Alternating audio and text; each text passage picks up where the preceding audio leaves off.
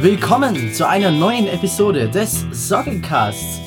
Und äh, wir sind bei Episode 37 endlich mal angelangt. Es wird langsam, langsam geht's voran. Und das heutige Thema ist Lokana. Und ich habe mir natürlich wieder fachmännische Hilfe geholt, den Robin. Den habe ich wieder Ja, eingeladen. hallo Robin. Aber der Robin, der darf sich selber vorstellen. Ja, hallo. Erstmal vielen Dank für die Einladung. Freut mich wieder dabei zu sein. Wir hatten ja schon mal darüber gesprochen, über das Magic-Thema. Ja. Und äh, genau, daher kennt man mich auch hauptsächlich von meinem Podcast Radio Ravnica, wo wir, äh, ich mit Marc zusammen, äh, meinem Co-Host, ähm, Magic the Gathering News jede Woche bespreche. Und äh, dementsprechend wir uns auch sehr viel um das Thema TCG bemühen. Und ähm, ich kann ja schon mal so viel vorwegnehmen, wenn wir über Lokana reden, werden wir wahrscheinlich auch über meine Involvierung mit Ravensburger irgendwie mal dazu zu kommen. Und im Endeffekt muss ich dem Podcast danken und auch meinem Content drumherum, dass dann äh, die Ravensburger Jungs und Mädels auf äh, uns oder mich aufmerksam wurden. Mhm. Ähm, und genau, dementsprechend äh, auch, wenn es um Lokana heute geht, Magic ist irgendwie auch schuld daran und vielleicht sogar noch in mehr, mehr Wegen als nur eins. Sehr gut. Okay, genau. Jetzt haben wir schon Lokana immer wieder erwähnt. Was ist denn Lokana? Also, Lok ganz ja, fang du ja. an, fang du an, fang du an.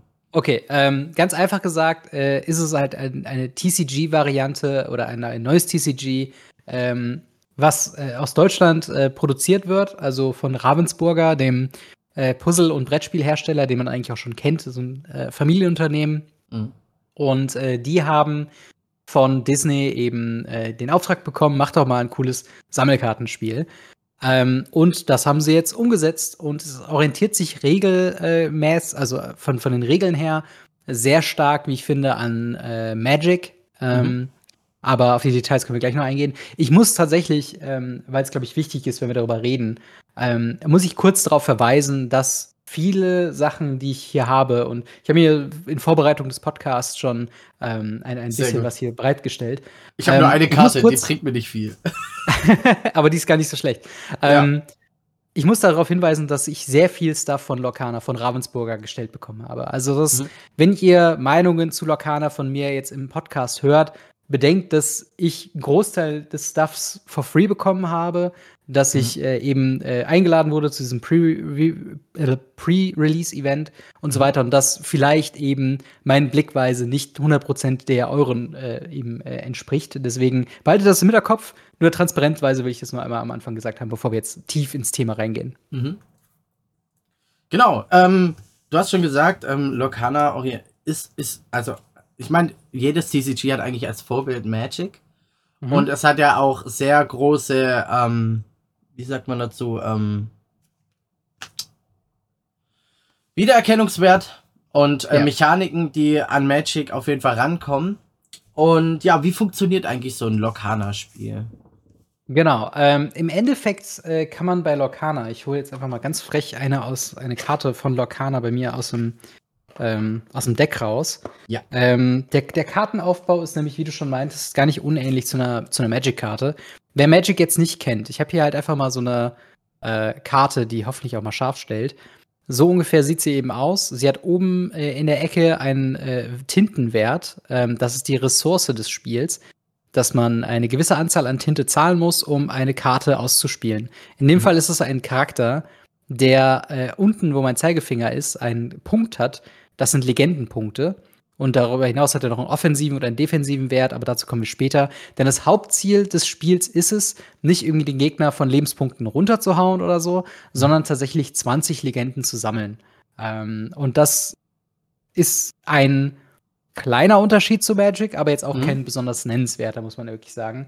Denn ähm, im Endeffekt in Magic haut man von 20 Lebenspunkte den Gegner runter. Hier sammelt Ja. man äh, 20 Punkte. Das ist sogar die Art und Weise, wie man Legenden sammelt mit Charakteren, ist durch das Tappen. Man könnte es vergleichen mit Angreifen. Bei Lokana kommt dann noch diese, dieses Element dazu, dass der offensive Wert, also in dem Fall von Aladdin, die ich eben gezeigt habe, ist es ja eine 2 offensiver Wert, 2 defensiver Wert. Mhm. Das ist nicht gleich der Wert, den die Punkte, äh, den der äh, Wert ist zum Punkte sammeln. Also Genau. Aladdin, den ich eben gezeigt habe, der tappt für einen Legendenpunkt, äh, macht aber an einem anderen Charakter zwei Schaden, Ja. wenn er angreift. Genau, genau. Und äh, im Endeffekt, äh, so, eine, so eine durchschnittliche Runde Lorcana beginnt, dass jeder sieben Karten zieht. Man kann einmal pro Runde kann man eine Karte, die unten, äh, beziehungsweise die oben links in der Ecke diesen Kreis drumrund hatte, wie halt eben Goofy, genau. Äh, das zeigt an, dass diese Karte tintenfähig ist. Das heißt, diese Karte könnt ihr dem Gegner vorzeigen und dann verdeckt in euren Tintenvorrat legen, was quasi die Mana-Base ist, wenn man das vergleicht mhm. mit Magic. Und äh, ab sofort könnt ihr halt diese verdeckte Karte dazu benutzen, indem ihr sie tappt, also äh, seitwärts legt, ähm, um dafür eine Tinte zu erzeugen. So, und dadurch, dass man halt eben eine Tinte pro Zug darstellen kann, so ein bisschen analog zu dem Länderspielen in Magic, Mhm. Ähm, kann man eben eine Karte äh, eben pro Zug hinlegen und hat jede Runde eine Ressource mehr, die man ausgeben kann. Also in der ersten Runde kann man in der Regel was spielen, was eine Tinte kostet, in der zweiten zwei, in der dritten drei und so weiter und so fort. Ähm, und das ist so quasi der, der, das Grundprinzip. Man spielt äh, Charaktere, Aktionen und Gegenstände aus. Aktionen können äh, normale Aktionen sein oder Lieder. Ähm, und so unterscheiden sie sich von den verschiedenen Typen her eben in der Art und Weise, was sie tun. Also Gegenstände und Charaktere bleiben in der Regel liegen. Gegenstände haben entweder einen aktivierten Wert oder einen ausgelösten Wert, äh, wo dann irgendein Effekt passiert. Charaktere sind hauptsächlich zum Kämpfen da und tappen für Legende. Aktionen äh, könnte man beschreiben äh, wie Hexereien in Magic, also hatten mhm. so einen einmaligen Effekt, danach werden sie auf den Ablagestapel gelegt. Und äh, Lieder sind Aktionen, äh, für die du alternativ anstatt Tinte äh, deinen Charakter zahlen kannst, der so viel Tinte wert ist. Also ein mhm. ähm, Lied, was äh, drei Tinte wert ist, kann von einem Charakter gesungen werden, der auch drei Tinte wert ist. Was so leichte Elemente hat von wegen, okay, ich benutze, ich kann zwei Spells äh, casten in einer Runde, mhm. aber muss nicht mein Mana verdoppeln dafür, sondern kann quasi die drei Mana nutzen, um einen Charakter zu spielen. Und mein alter Charakter kann dann noch ein Liedchen trällern und dazu einen Zusatzeffekt haben.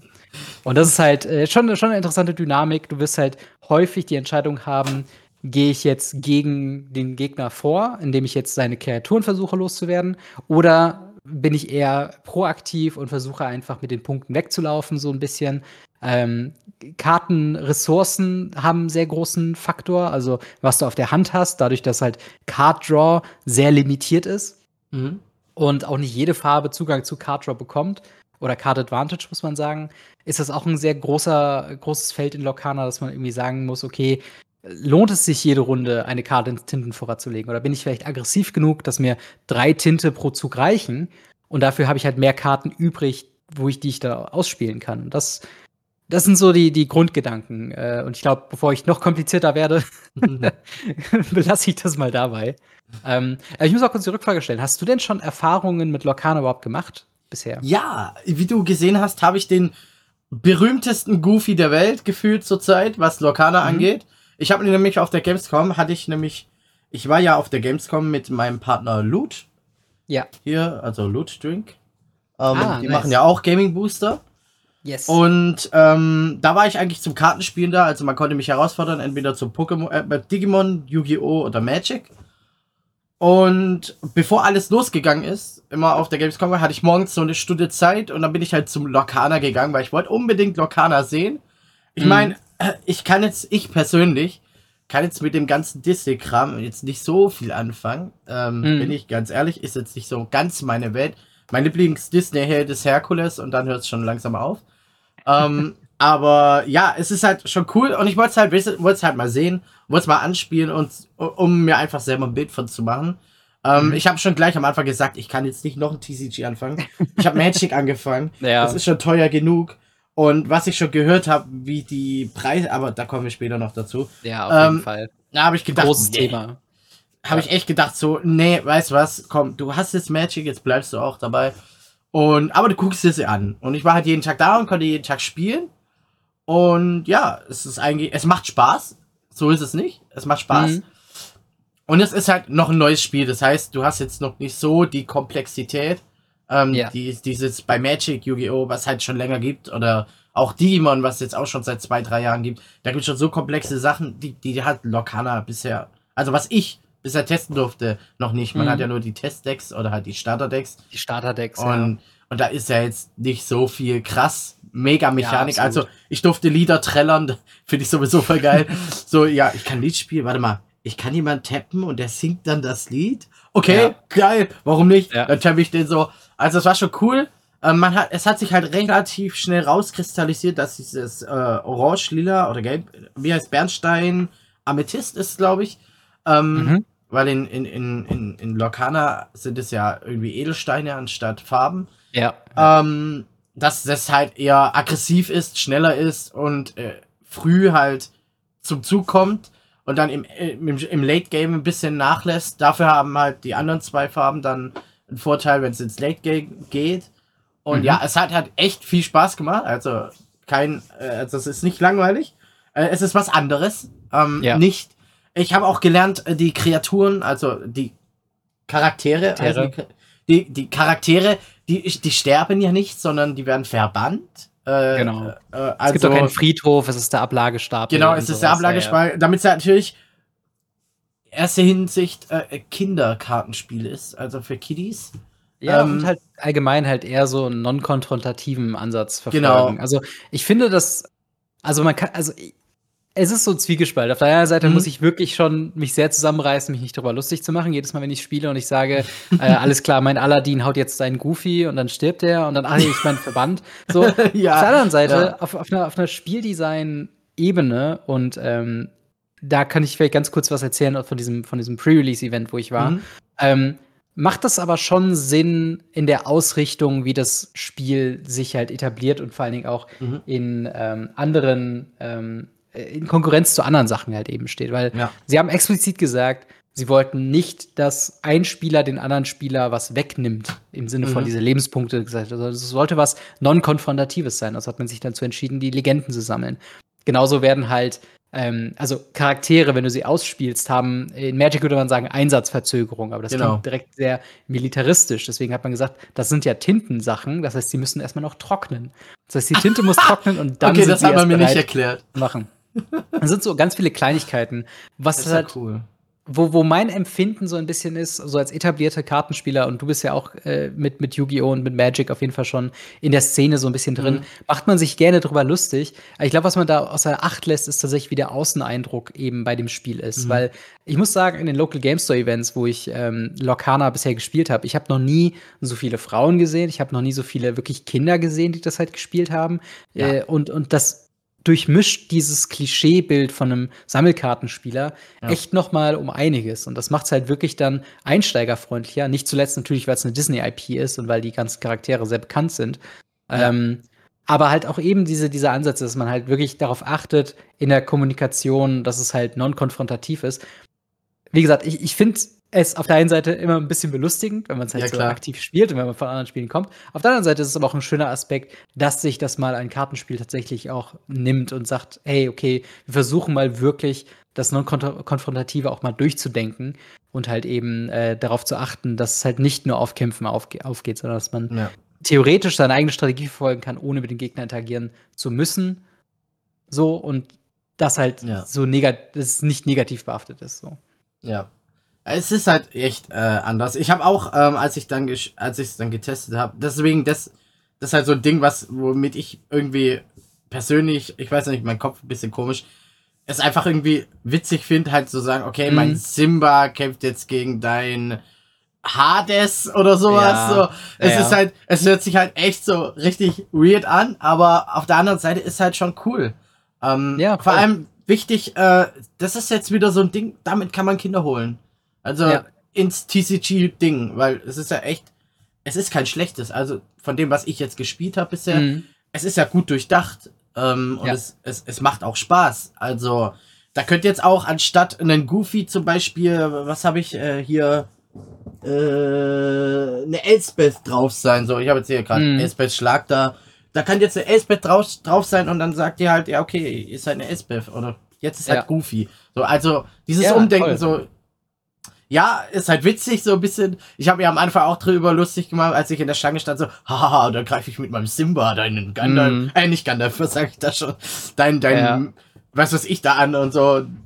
Und ja, also, man kann oh, ja auch spielst du etwa Elsa Control? so, dass man so, den Charakteren so, so verbindet, ja. Aber Ja. tatsächlich, was ich, was ich da schon sagen kann, ähm, also wir hatten nach diesem, nach diesem Launch-Event, äh, wozu ich ja auch ein paar Videos gemacht habe, ähm, bevor wir es dazu kamen, äh, beziehungsweise danach hatten wir die Einsteiger-Decks auch schon mhm. lange bevor das äh, im Laden irgendwie gab. Und wir haben es auch, also ich habe es mit meiner Freundin sehr viel gespielt. Ähm, wir hatten sehr viel Spaß. Wir haben halt irgendwann nur gemerkt, dass halt von der spielerischen Art her diese Einsteiger-Decks, es sind halt Einsteiger-Decks. Das heißt, ja, okay. du kommst auf diese alten Probleme, dass wenn du dein Deck nicht richtig baust oder wenn du nicht die richtigen Karten ziehst, hast du irgendwann nur noch so Top-Deck-Modus. Du ziehst eine Karte und spielst die aus und guckst dann, ob du irgendwie noch gewinnen kannst. Und mhm. meistens ist die Antwort nein. Ähm, sobald wir aber angefangen haben, äh, Boosterboxen zu bekommen und dann halt auch Einzelkarten eben uns äh, zuzunehmen und dann irgendwann gesagt haben, okay, wir experimentieren jetzt wirklich mit ein paar Deck-Ideen und wir, wir schieben mhm. die zusammen und gucken mal, wie so die Dynamiken sind. Sobald man einmal die Schwächen herauskristallisiert hat, wie die sechs verschiedenen Farben interagieren miteinander, macht es schon sehr viel Spaß, sich zu sagen, zum Beispiel äh, Blau oder, oder Saphir ist es, glaube ich, weil es immer Edelstein mhm. äh, orientiert ist. Saphir hat eine sehr große Ramp-Komponente, also äh, versucht sehr viel Tinte zusätzlich zu ähm, mhm. versorgen. Es gibt da zwei Karten, einmal, äh, ich glaube, schnell weg heißt es oder äh, One Step Ahead im Englischen. Ähm, zwei ja. Äh, Tinte, lege die oberste Karte deines Decks verdeckt in eine Tintenvorrat. Ja, die ist cool. Und das, genau, das ist halt quasi klassisches Ramp, so Rampant Growth, wie man es halt aus, aus Magic kennt. Nimm ja. eine Karte aus deinem Deck, leg sie in einen Mana-Vorrat. Ähm, und, und darum halt wirklich dann darauf zu bauen, in den ersten Zügen so viel Tinte wie möglich zu sammeln, um dann sehr viel schneller eine 6, 7, 8 Tinten äh, Payoffs zu kommen. Das ist halt eine ne gute Strategie, die halt Spaß macht, die dich auch immer so ein bisschen on edge hält, weil du musst natürlich auch irgendwie äh, äh abschätzen, inwieweit du den Gegner halt wirklich ignorierst und deinen dein Ramp-Plan quasi machen kannst. Wenn dein Gegner selbst controllig ist, atmest du erstmal aus, denkst so, oh geil, ich habe Zeit. So. Mhm. Wenn der halt mhm. aggro ist, dann musst du schon überlegen, okay, wie werde ich das jetzt los? Mit welcher Farbe habe ich blau kombiniert? Habe ich das mit Rot kombiniert, was sehr guten Removal hat, der aber sehr teuer ist, oder mit Stahl, der günstigen Removal hat, aber sehr situativ ist? Und dann fängt es halt an, wirklich so dieses, dieses Meta-Gaming, beziehungsweise so dieses Turnierspielertum ähm, und dieses Optimieren, Min-Maxing und sowas, dass man da auch mhm. wirklich reinkommt. Und das ist jetzt aktuell eine Phase, wo wir zum Zeitpunkt der Aufnahme des Podcasts wirklich nur ein Booster-Set haben, ja. die ich sehr genieße, weil du halt wirklich, ne, du, du, es gibt 200 plus Karten und es ist realistischerweise der Fall, also du kannst realistischerweise jede einzelne Karte kennen oder gesehen haben oder ja. zumindest wissen, was so die einzigartigen Effekte sind, auf was du Ausschau halten musst. Und ähm, das ist halt einfach was, worum es sich sehr leicht ist, eben im Deckbau Gedanken zu machen, von wegen, was wären mögliche Payoffs, mit welcher Farbe kombiniere ich das, um diesen Payoff gut nutzen zu können. Mhm. Ähm, was sind Sachen, wie ich besser reagieren kann, wenn ich midrangig bin oder gehe ich full on Agro? Was hilft mir dabei, Agro zu sein?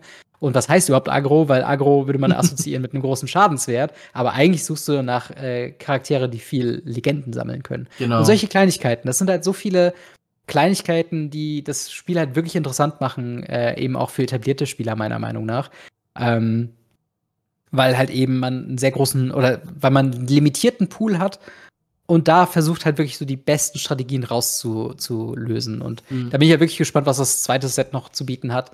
Ähm, und, und weil du eben noch das Artwork meintest, ich finde tatsächlich, sie haben es ziemlich cool umgesetzt, ähm, dass die märchenhaften Charaktere wie eine Mickey Mouse oder Malefiz oder jetzt im neuen Set wurde schon angekündigt, gibt es jetzt Winnie Pooh-Karten. Ach, krass. Sie, sie, haben sie irgendwie aber umgesetzt, ähm, dass es in einer Art und Weise halt trotzdem cool ist. Also ja. Winnie Pooh in einer Interpretation ist einfach so ein, ähm, so wie so ein, wie so ein Hexenmeister gekleidet mit so einem großen Ach, Zaubererstab und so einem Cape. Cool. Und es sieht halt irgendwie so ein bisschen Alternate Universe-mäßig so aus, mhm. dass du mhm. denkst, okay, das ist halt nicht der dusselige Winnie Pooh, der in seinem Loch stecken bleibt, ja. sondern das ist halt schon irgendwie eine, eine mächtige Karte und irgendwie fühlt es sich dann so an von wegen, ah ja, okay, ich spiele jetzt hier keine alberne Quatschkarte, sondern irgendwie auch schon was, was potenziell in der Welt von Lorcana mächtig sein könnte. Winnie Pooh, der Großmeister, so in der Art. Sowas, ja. Oder das ist halt schon irgendwie witzig. Aber das ist Cinderella hat jetzt ein, eine Ritter, ja. Ritterrüstung in einer, so ein Rapier, wo ich denke, ja, Mann, ja, das geil. ist viel cooler als die Cinderella, die wir in den Film bekommen haben. Ja, ja. Was ich mir auch vorstellen kann, weil es ist Disney, dass irgendwann mal ein Crossover mit Star Wars oder Marvel kommt, dass dann Disney äh, ja. Mickey mit einem Lichtschwert dran steht, als Luke verkleidet, oder Donald dann als Darth Vader, ja. oder genauso Goofy als Iron Man, oder in einem Iron Anzug. Also kann ich mir vorstellen, ich meine, es ist Disney, die werden ausschlachten, ja, ja, was geht, glaube ich. Das Potenzial ist ja. da, tatsächlich. Es ist, ja, eigentlich Tatsächlich sind so ein paar Sachen, wo ich mir immer noch unsicher bin, wie es halt. Also, weil momentan haben alle Karten noch, natürlich kommen sie aus verschiedenen Universen und wir haben auch ja. Milo und Stitch, so was Alien-mäßiges drin. Mhm. Aber ich bin mir nicht ganz sicher, wie sie die IP von Star Wars irgendwie da reinfuchteln. Also äh, ich, ich müsste schon echt ein gutes Kartendesign sehen und sowas wie das Winnie Pooh-Example, dass man irgendwie Luke Skywalker in eine Rolle packt oder so zeigt, dass es tatsächlich in so ein Disney-Universum mhm. reinpasst. Also vielleicht so ein mhm. bisschen die, die Clone Wars-Variante und jetzt nicht ähm, die Schauspieler von, ja. von Star Wars ja, ja, oder sowas. Auf jeden ähm, Fall. Ja. So dass es halt stilistisch jetzt nicht zu fremd wirkt. Aber ähm, ja, tatsächlich äh, würde ich auch sagen, das Spiel käme auch ohne Star Wars ganz gut zurecht. Zumindest ja, aktuell. Ich, ich, ich kann mir halt vorstellen, dass es irgendwann mal kommen würde, vielleicht. Und dann, ähm, weil ja. äh, die Möglichkeit besteht. Ich meine, die haben ja sehr viele voll, IPs. Voll. Und wenn, wenn alle Stücke reisen, bringt man halt Star Wars. genau, Star Wars oder halt Marvel. Ich meine, ja, mhm. es ist ja alles möglich, theoretisch. Theoretisch ist jetzt war nur mein mein Gedankenspiel so irgendwann, weil ich dann auch gedacht habe, okay, dann kommt später irgendwann mal so ein Darth Vader und der kämpft gegen Goofy. Okay, jetzt wird's lächerlich. Das wäre schon, Kopf, das wär schon Kopf, witzig, ja. Äh, in meinem Kopf so, okay, das ist jetzt echt witzig. Äh, Überlege mhm. ich mir dann, vielleicht doch einzusteigen, aber nein, nein, ähm, ja. Ähm, was ich auch gesehen habe, ist ähm, die, die, diese Heldenkarten oder Kreaturen, wie heißen die eigentlich? Helden, Kreatur, wie nennt man die Charaktere? Charaktere. Charaktere, die können auch sogar evolven, also ähm, Ja, shiften. Ähm, ja, so zum Beispiel gibt es das Stitch, der, der Standard-Stitch und der mhm. kann dann zum Rockstar-Stitch, glaube ich, zu werden oder sowas. Ja. Und ja, genau. die Mechanik haben sie ja irgendwie von Pokémon slash Digimon abgeguckt. So, ja. dann wird der Charakter stärker, aber der Nachteil ist, den Schaden, den er schon hatte, den nimmt er ja trotzdem mit. Aber ja. trotzdem ist es ultra cool, ähm, dass man halt dann aus so einem normalen Goofy dann zum Beispiel den Musketier-Goofy macht. Oder, also gibt's ja. jetzt nicht, aber also die Idee, dass man halt aus so einem Standardcharakter dann jetzt zum Beispiel, wie, wie du gesagt hast, aus der normalen Cinderella die Ritter-Cinderella macht oder ja. so. Ja, das ist genau. halt schon cool. Voll. Und vor allen Dingen, es ist auch ein interessanter Payoff. Äh, ich, ich glaube, in Pokémon wird es ähnlich sein. Weil die große Gefahr ist ja, wenn du, ähm, oder in Magic würde man das sagen, so ein bisschen mit den Auren, äh, mit den Verzauberungen, ja. die, die, du auf Kreaturen spielst. Das Problem ist halt immer, wenn dann der Gegner eine Antwort hat, fühlt es sich ultra schlecht an, weil du dann so viele Ressourcen, nicht nur die Tintenkosten, sondern auch zwei Karten darüber hinaus ausgegeben ja. hast, um die Situation herzustellen. Und wenn sie dann wegkommt, ist es halt ist es halt fürchterlich. Also es ist mhm, wirklich nicht ja. empfehlen, standardmäßig einfach so äh, äh, Gestaltwandler, heißt es, glaube ich, im Deutschen, eben auszuspielen als Gestaltwandler. Mhm. Ähm, aber ich gebe dir recht, situativ äh, hast du halt ein paar Vorteile. Ähm, eine Karte, die kompetitiv auch sehr viel gespielt wird, ist tatsächlich ein ähm, siebentintigen Aladdin, den man äh, aber shiften kann, äh, also Gestaltwandlern kann für fünf. Äh, und das oh, Coole krass. ist, wenn, diese, wenn dieser Charakter, wenn dieser Aladdin eine andere, äh, äh, einen anderen Charakter verbannt durch äh, eben Combat, ähm, verliert der Gegner zwei Legendenpunkte und man selbst bekommt zwei. Und das oh, ist halt wow. ein super starker Effekt, wo es schon ein Unterschied sein kann, den für ja. sieben zu spielen oder für fünf. Natürlich eben mit dem Drawback, dass du dann wirklich gucken musst, dass der dir halt nicht zu schnell wieder kaputt geht, weil wenn der Aladdin vorher schon Schaden hat, nimmt er den Schaden mit. Ähm, ja. Aber auf der anderen Seite, eine, eine geschiftete, ein geschifteter Charakter, der ist auch sofort einsatzfähig. Der muss nicht noch trocknen. Der kann es quasi ja. sofort loslegen. Und das kann schon echt ein guter äh, äh, Swing in deine Richtung sein. Also, dass du wieder das, das, das Spiel umdrehst, wenn du den für fünf ausspielst, sofort dem Charakter eine kleine Kreatur wegnehmen kannst. Nicht nur nimmst du ihn einen Charakter weg, sondern auch noch zwei Legenden. Und das, das kann krass. halt schon so ein Agro-Deck ganz schön, äh, ja, äh, Probleme machen. So, ne? Ja. Und das sind halt so die, die Kleinigkeiten, wie gesagt, ich glaube, in Pokémon ist es ähnlich, dass du schon auch direkt was mit dem Charakter dann anfangen musst, bevor es sich lohnt. Mhm. Ähm, aber zum Beispiel eine andere Karte, die sehr beliebt ist zu shiften, ist Tinkerbell. Es gibt einmal eine kleine Tinkerbell, die du quasi tappen kannst, um eine Karte zu ziehen oder eine Karte abzuwerfen. Mhm. Ähm, und es gibt eine sechs Tinten Tinkerbell, die, wenn sie reinkommt, jeder Kreatur des Gegners einen Schaden macht. Und wow. jedes Mal, wenn sie einen anderen Charakterverband durch äh, Combat, also durch Schaden, mhm. ähm, kannst du einer anderen Charakter nochmal zwei Schaden schießen. Und das ist halt so eine richtig krasse Karte, ähm, die eben Stahldecks äh, sehr, sehr beliebt machen momentan, mhm. weil du sie halt auf mehreren Wegen schnell rausholen kannst. Auf der einen Seite, äh, oftmals wird Stahl äh, gepaart mit, mit Saphir, weil mhm. du dann den Ramp-Komponenten hast. Du kommst schnell zu deiner sechs Tinten Tinkerbell. Ähm, oder du kannst sie halt shiften für ich glaube, es sind vier, wenn mich nicht alles täuscht. Und die günstigste spielbare Tinkerbell in Blau ist tatsächlich zwei Tinte. Also du könntest quasi Tinkerbell spielen, Turn 3 nochmal irgendwie rampen und dann halt Turn 4 eben äh, jedem mhm. einen Schaden machen. Ähm, und das ist schon. also so merkst du dann auch schon so, dass halt gewisse Züge und Lines eben sich halt etablieren und Ja. äh, dann auch erfolgreich sind. Also äh, Tinkerbell und auch der Aladdin sind eine der teureren Einzelkarten, die man sich so bestellen kann. Mhm. Und äh, sind, sind schon ziemlich strong. Also finde ich, find ich ziemlich gut, dass es auch so, so kompetitivere Gedanken äh, Ja, respektiert werden. Ja, es hört sich schon mal, es hört sich schon mal cool an. Also, vor allem die Tinkerbell, also die ist ja echt Mhm. krass. Aber wobei der Aladdin ist ja auch richtig krass. So, Ja, überleg mal, der, der, der Gegner ist jetzt kurz zwei Legenden vor Schluss und du nimmst ihm einfach nochmal zwei weg und Ja. packst die bei dir drauf und dann tappst du nochmal ein und hast dann gewonnen. Ist halt schon cool. voll. Und vor allen Dingen, es kann ja sogar sein, dass du, ähm, dass, dass der Gegner nur einen Charakter hat. Und dadurch, dass Mhm. der Charakter in der Regel, also es gibt keinen Haste-Effekt wie in Magic, dass er sofort Punkte sammeln kann. Ja. Es kann halt wirklich sein, dass er auf 18 Legenden sitzen bleibt, weil er dann keine weitere Kreatur mehr rausbringt, weil du so das Board kontrollierst, dass du Mhm. ihn immer quasi alles kontern kannst. Und dann, dann wird es halt richtig spannend, dann dir einen äh, Vor, äh, Schritt halt wieder aufzubauen und dann halt selbst deine Legenden hochzukriegen. Ähm, aber wo wir gerade noch von, von starken Karten reden, es gibt tatsächlich noch eine Karte, die war meiner Meinung nach so der, der beste Payoff, eben Ramp zu spielen. Das ist eine vier Tinten äh, Bella oder Bell aus Schön und das Biest. Mhm. Ähm, die kostet, ähm, ja, wie gesagt, vier Tinte, spielst du aus und du kannst jede Runde eine Karte zusätzlich in deinen Tintenvorrat legen. Was schon mal krass ist, weil dann kannst du quasi, wenn Oh, du sie. Turn 4 spielst, kannst du Turn 5 schon sechs Mana haben, was wieder Tinkerbell-Mana ist. Äh, oder Tinte. Tinte. Ähm, genau, auf der anderen Seite hat sie noch einen zweiten Effekt. Und zwar, wenn du zehn Karten in deinem Tintenvorrat hast, äh, tappt sie für insgesamt fünf Legenden. Und das ist halt der größte Oh, Betrag, wo eine individuelle, individueller Charakter für Tinte tappt. Und das ist halt, das ist besser als der, der äh, acht Tinten Mickey Maus, das tapfere Schneiderlein, worauf alle mal so pochen, gerade in roten Decks. mhm. Und sie draußen zu haben, den Tintenvorrat so schnell wie möglich auf 10 zu bekommen, sie dann zu tappen für 5, ist so ein unfassbar krasser Swing in Richtung Sieg. Das ist schon, das ist schon ziemlich krass. Und das war, wir hatten sie einmal in unseren Boosterboxen gezogen. Und Okay. ich war jedes Mal, wo ich auf einem Event war, immer am gucken, okay, habt ihr diese Bell? Ich, ich tausche alles dagegen. und weil ich unbedingt das blaue Deck haben wollte, und das ist so Ja, der beste Payoff, blau zu spielen. Und äh, ja, es ist großartig. Ja, das ist ja cool. Ähm, wir reden gerade schon über verschiedene Farben oder halt äh, Steine. Und Mhm. wenn man sich so eine Karte anguckt, ähm, man Ja. sieht ja die Ressource halt hier, um ähm, so eine, als, als, um es als, als Tinte zu spielen zu können, braucht ihr ja diesen Ring. Es gibt auch Karten ohne den Ring. Ähm, Aber die sind nicht farbgebunden. Deswegen ist meine Frage, dadurch, dass ich ja Laie bin, kann man theoretisch alle Farben miteinander kombinieren und einfach so ein kunterbuntes Deck spielen?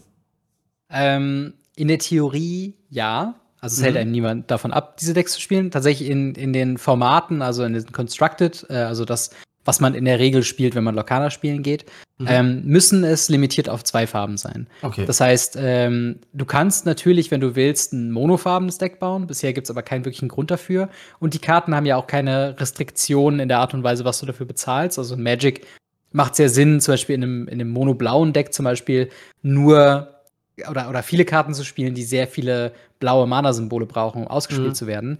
Bei Lokana kostet halt alles immer nur eine Zahl. Mhm. Und dementsprechend wäre es sehr, sehr broken, wenn man äh, alle sechs Farben spielen könnte, weil man könnte einfach den straight up besten One-Drop, straight up besten Two-Drop, straight up besten Three-Drop spielen. Und man hätte einfach das, das ultimative Deck quasi.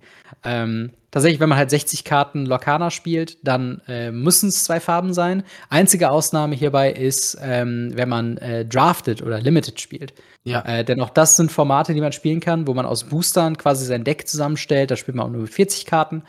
Und ähm, da ist es so, dass du jede Farbe beliebig kombinieren kannst. Äh, Mhm. ich muss sagen, ich habe noch nie gedraftet, ich habe noch nie Limited gespielt.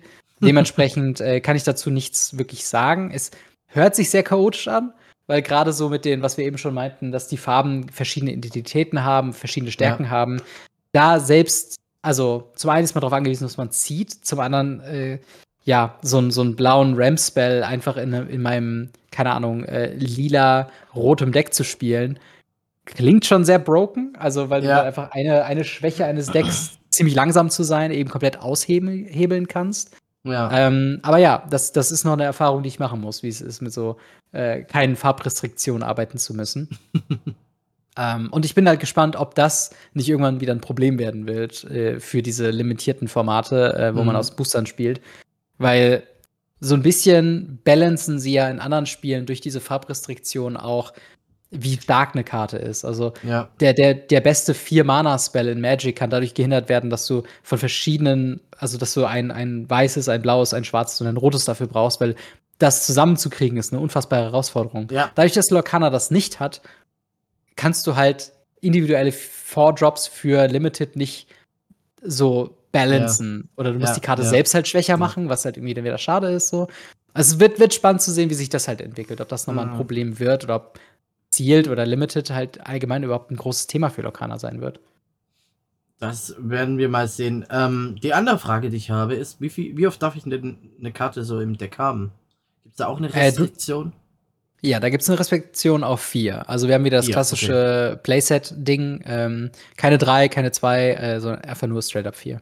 Okay, cool. Ja, krass. Ich überlege mal viermal den Aladdin, wobei der ist sehr teuer. Das wird ja schwierig sein. Ja, ja. Und vor allen Dingen, was ich, äh, Thema, Thema Deckbau, ganz kurz nur, weil du es gerade äh, so angedeutet hast. Ja. Ich finde auch die Herausforderung, eine teure Karte, die 8, 9 äh, Tinte kostet oder 7, 8, 9 Tinte kostet, mhm. ist bei Karten deutlich geringer, die man halt eben noch in Tinte verwandeln kann. Es gibt zum Beispiel einen neuen Tinten äh, äh, Malefiz, das ist so Malefiz, der bösartige Drache oder so. Mhm. Das ist quasi eine, eine riesige Kreatur, die für, glaube ich, für drei oder zwei Lord tappt. Äh, irgendwie 6-6 ist, also riesig, und die hat den mhm. Effekt, wenn sie ins Spielfeld kommt, verbanne eine Kreatur oder verbanne einen Charakter. Wow. Und das ist halt ein Removal-Spell auf eine riesigen Kreatur.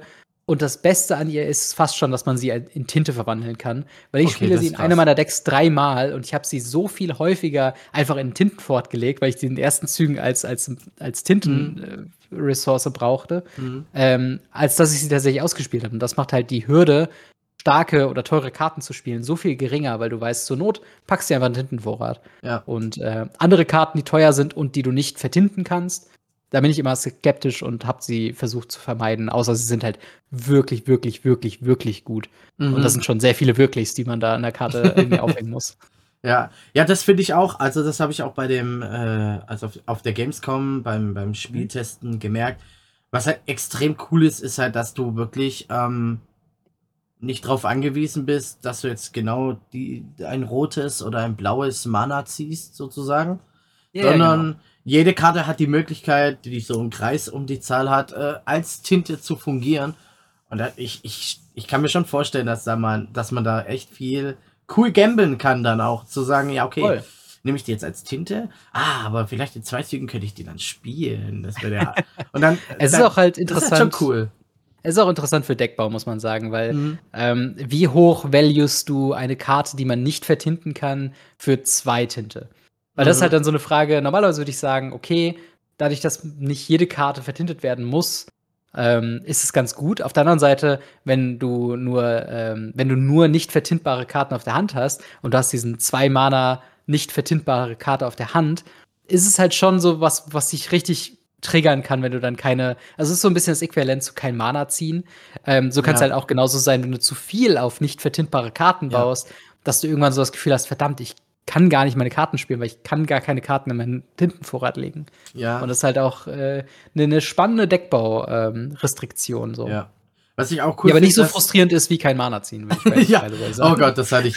Also meistens habe ich ja auf der Gamescom verloren bei Magic, weil ich kein Mana gezogen habe. Ja, ja, und das ist super Dann frustrierend. Sofort verloren. Ist, ja. du, ich, ich habe ja, ich weiß nicht, ähm, ich habe vor zwei Tagen am Samstag, ist es jetzt drei Tage? Ich habe Nachtschicht, deswegen bin ich verwirrt. Warte, heute ist Dienstag, richtig? Heute ist Dienstag. Genau, genau. Ja. Es sind, also äh, vor drei, drei Tagen. Tage, ja. Ist schon wieder drei genau. Tage her. Ähm, da haben wir Commander gespielt und ja. äh, ich, ich habe ich wurde gleich als Target genommen, weil ich einfach gleich den Sonnenring im ersten Zug hatte. Das ist halt dann ja. alle so, was kannst du? Also es sind ja alles okay, neue Erzfeind. Genau, genau, der ist jetzt der Böse. Und ich so, ja. Alter, okay. Ja. Aber ich hab, wir hatten halt einen, der hat halt fünf Runden lang gefühlt äh, kein Mana gezogen und konnte halt wirklich kaum was spielen. Und das mhm. ist halt echt, also er war schon frustriert, das habe ich ihm schon angesehen.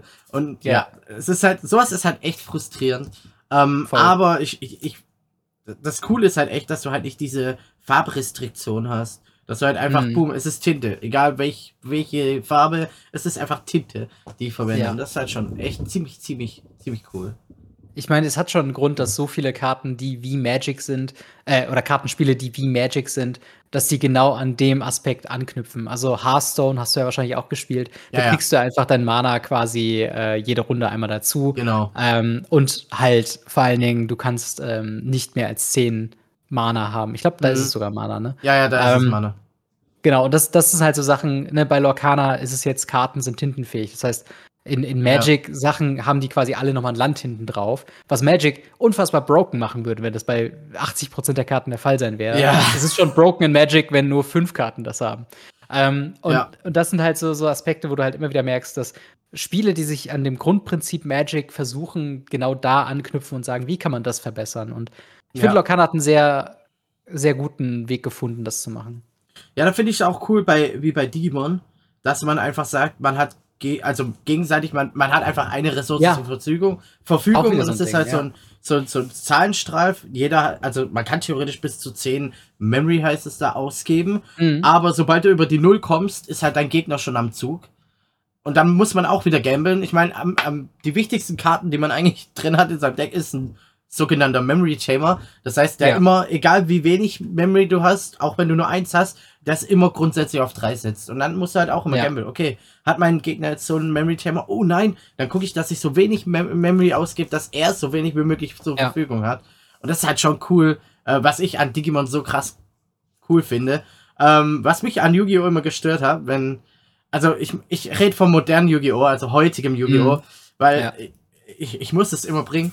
Äh, das ist kein interaktives Spiel mehr, weil entweder du, du Ja. äh, das ist, in zwei Züge hat sich entschieden und ein Zug geht gefühlt 10, 15 Minuten, weil du specialst aus dem Deck, dann schmeißt du einen auf den Friedhof, dann specialst du die aus dem Friedhof, dann suchst du wieder fünf aus dem Deck, dann von der Hand und dann Mhm. das und dann das. Ach, und dann darf ich noch eine normale Beschwörung machen. Und dann wieder das, das, das, das, Das, das, ist so gar das, keine das. Restriktion Und- einfach, ja. Und es ist einfach, äh, wenn du nichts dagegen hast, wenn du nicht sogenannte Handtraps hast, äh, Mhm. um das zu verhindern, schon die erste, erste Fähigkeit zu verhindern, hast du verloren. Meistens, in den meisten Fällen hast du dann verloren. Und das ist das, was mich an Yu-Gi-Oh! so frustriert, dass es sich Ja, so absolut. geändert hat, was keinen Spaß mehr macht. Mir Ich persönlich. ich finde auch das Konzept von Handtraps einfach so, wenn man es von außen betrachtet, ich habe ja Yugi eigentlich nur die Oldschool, also die wirklich Mhm. Oldschool-Zeiten, die ersten Sets Ja. irgendwie mitbekommen. Die, die jetzt reprintet worden sind in der 25-Jahre-Ding, da denke ich so, ah ja, okay, Mhm. ihr wisst schon, wen ihr damit targetet. Ähm, Ja. Aber das Konzept von Handtraps finde ich halt so witzig, wenn man sich überlegt, dass das Trap-Karten, dass, dass der Arch oder dass, dass die, der Kartentyp der Trap-Card nur deswegen ist, weil man, also nicht ausschließlich, aber in Magic gibt es ja die Instance, womit du Sachen reagieren kannst und in deinem Zug Ja. machen kannst. Und Trap-Karten sollten das beschwichtigen, damit du nicht auf der Hand was haben kannst, wo der Gegner nicht weiß, okay, kann ich jetzt einfach meinen Stuff machen ja. ähm, und dass du das quasi vorankündigen musst. So, wenn du was hast, liegt es hier auf dem Feld und du siehst, wie viele Reaktionen kommen. Ja. Und dass sie irgendwann Handtraps etablieren mussten, fand ich sehr witzig, dass es dann Ja, nicht hat. Die Handtraps sind ja eigentlich Monster. Die Ja. halt, halt den Effekt haben, sind ja keine Fallenkarten an sich, aber es ist halt schon, wobei es gab ja auch Schnellzauberkarten, da, da sind die wie Spontanzauber, äh, die konntest du dann auch von der Hand spielen, aber die waren so gering und die, die meisten Ja. waren halt nur zerstör, eine Zauberkarte vom Gegner oder Fallenkarte. Mhm. So, So Konterkarten, die Genau, halt quasi eine, aber- eine spezielle Karte irgendwie kontern, ne? Ja. Aber so an sich, ja. Es hat sich gewandelt und so. Und es ist halt schon krass. Aber, wir gehen mal weiter in dem Zeitstrahl, denn du hast es schon ein bisschen vor, vor, vorweggenommen. Du hast schon Decks selbst gebaut. Ja. Ähm, Ja, hast du da schon Ideen? Willst du vielleicht das eine oder andere so kurz vorstellen, was da deine Idee dahinter ist? Für den einen Genau. oder anderen, der sich überlegt, ich will Lokana spielen. Was kann ich denn spielen? Was ist denn, was könnte Spaß machen? Ähm, also im Endeffekt ähm, muss man ja, wie gesagt, sagen, dadurch, dass wir äh, die, die Starter-Decks eben früher hatten, wir haben relativ früh zwei Boosterboxen bekommen, äh, die wir dann gerippt haben, Mhm. wovon ich auch eins auf dem Kanal aufgemacht habe. Wir hatten so einen Kartenpool und zumindest schon mal alle Commons und Uncommons, die es in dem Set gibt, ähm, hatten wir schon so da und damit haben wir so ein bisschen rumgespielt. Und äh, haben auch zwischenzeitlich drei Decks gehabt. Die meiste Zeit äh, haben wir aber zwei Decks. Und äh, ich habe sie hier auch quasi vor mir liegen. Einmal in dieser wunderschönen äh, Elsa Deckbox. uh. Okay, es sieht Ähm, schon schön aus. Ja, voll. Ah, voll. Verleite mich auch, nicht, verleite mich nicht. aber äh, ein Deck, äh, was ich jetzt mal so ein bisschen äh, so auffächern kann. mhm. Ähm, oh, das äh, ist ein bisschen unsortiert. Das ist ein, ein Alles. Blau, äh, ein Saphir-Stahl-Deck, Mhm. was eben genau das meint, was ich eben gemeint habe. Also es gibt ja diese klassischen Ramp-Spells, wie hier schnell Mhm. weg. Zwei Mana lege ein, eine Karte von deinem Deck in deinen Tintenvorrat und das Wichtigste ist, man kann sie auch singen lassen. Was nämlich ziemlich cool ist mit einer anderen ähm, Karte, die hier auch drin ist. Und zwar ist das die äh, Grandma Talla, die quasi ein Ram-Spell ist und ein Charakter gleichzeitig. Denn wenn sie stirbt, Krass. kommt sie nicht in den Ablagestapel, sondern in den Tintenvorrat. Ah. Und mein Lieblingsplay mit diesen beiden Karten ist Okay. tatsächlich, äh, weil oftmals hat man die, die Wahl, entweder schnell wegzuspielen oder Grammatella. Und meine Antwort darauf ist, man spielt immer Grammatella, Mhm. ähm, weil man sie dann tappen kann in der nächsten Runde, um dann schnell weg mit ihr singen zu lassen und dann trotzdem noch ein Play zu haben. Krass. Ähm, und eine, eine ziemlich starke Karte aus dem, aus dem Deck, wovon wir in diesem, äh, oder aus dem Set, wovon wir in diesem Deck kompletten Nutzen machen, äh, ist tatsächlich diese Karte hier, ein Traum wird wahr. Oder A Whole New World heißt es, glaube ich, im Englischen. Ach, Seine cool. Aktion ebenfalls ein, ebenfalls ein, ein Lied äh, für fü- fünf Tinte und es sagt, äh, alle Mitspieler werfen ihr Karten aus der Hand ab und ziehen sieben neue. Wow. So. Die Art und Weise, wie das funktioniert, die, die ersten Züge verwenden wir komplett darauf, mit unseren ähm, Ramp-Package so viele Karten wie möglich in unseren Vorrat zu legen. Also neben Grammatella und Schnell weg haben wir halt noch den äh, drei Tinten Mickey Mouse, der ist ins Spiel cool. kommt. Genau, der sieht ziemlich cool aus. Und wenn man ihn ausspielt, Okay. kann man auch die oberste Karte erschöpft in den Tintenvorrat legen. Also quasi genau dieser schnell weg hier Effekt, nur halt auf einer, ähm, auf einer Kreatur, die danach noch liegen bleibt. Und wir versuchen quasi einfach unsere Hand zu dumpen mit den ganzen günstigen Spells, mit den ganzen Ram-Spells, so, so weit wie möglich, so schnell wie möglich zu kommen. Um dann, wenn wir dann eine oder zwei Karten noch auf der Hand haben, spielen wir A Whole New World, lassen den Gegner seine restlichen Handkarten abwerfen. Wir werfen in den meisten Fällen nur eine oder gar keine Karten ab, ziehen sieben neue und haben wieder eine volle Hand, womit es dann äh, weitergeht. Und äh, am allerliebsten, weil es ja auch ein Lied ist, muss man ja sagen, ähm, macht man das sogar mit einem Charakter, der singen kann. Also eben erwähnte Tinkerbell oder auf Deutsch Naseweiß hat ja sechs Tinte und man kann sie auch reinschiften, Oh dass sie Gott, früher da die ist. Cute. Die sieht richtig cool aus. Ich finde es auch Ach, ziemlich nice. cool. Generell die Artworks, muss ich sagen, Oh, sind zeig mir die großartig. Karten nicht. Ähm, aber genau, der, der optimale Play wäre, äh, wir spielen eine Nase weiß, äh, wir Mhm. shiften sie für vier Tinte, also Gestalt wandeln, und tappen sie dann, um A Whole New World äh, zu singen und haben quasi dann noch unsere restliche Tinte offen, um andere Dinge zu tun, um dann weiter Wow. das, das Spiel zu kontrollieren. Und ähm, das sind dann so die Karten, äh, oder das ist so die Strategie davon. Also so ein bisschen halt Ramp Control, möchte man fast meinen. Mhm. Ähm, weil wir auch sehr viele Removal-Spells spielen und natürlich spielen wir eben erwähnte Bell ähm, oder, oder Bella äh, oder Belle, wie Bell. auch immer. Bell. Äh, Bell. Ähm, genau, die halt eben sagt, man kann eine weitere Karte in den Tintenvorrat legen und sobald man zehn oder mehr Karten hat, ähm, macht diese Karte oder macht dieser Charakter plus Wow. vier Legende.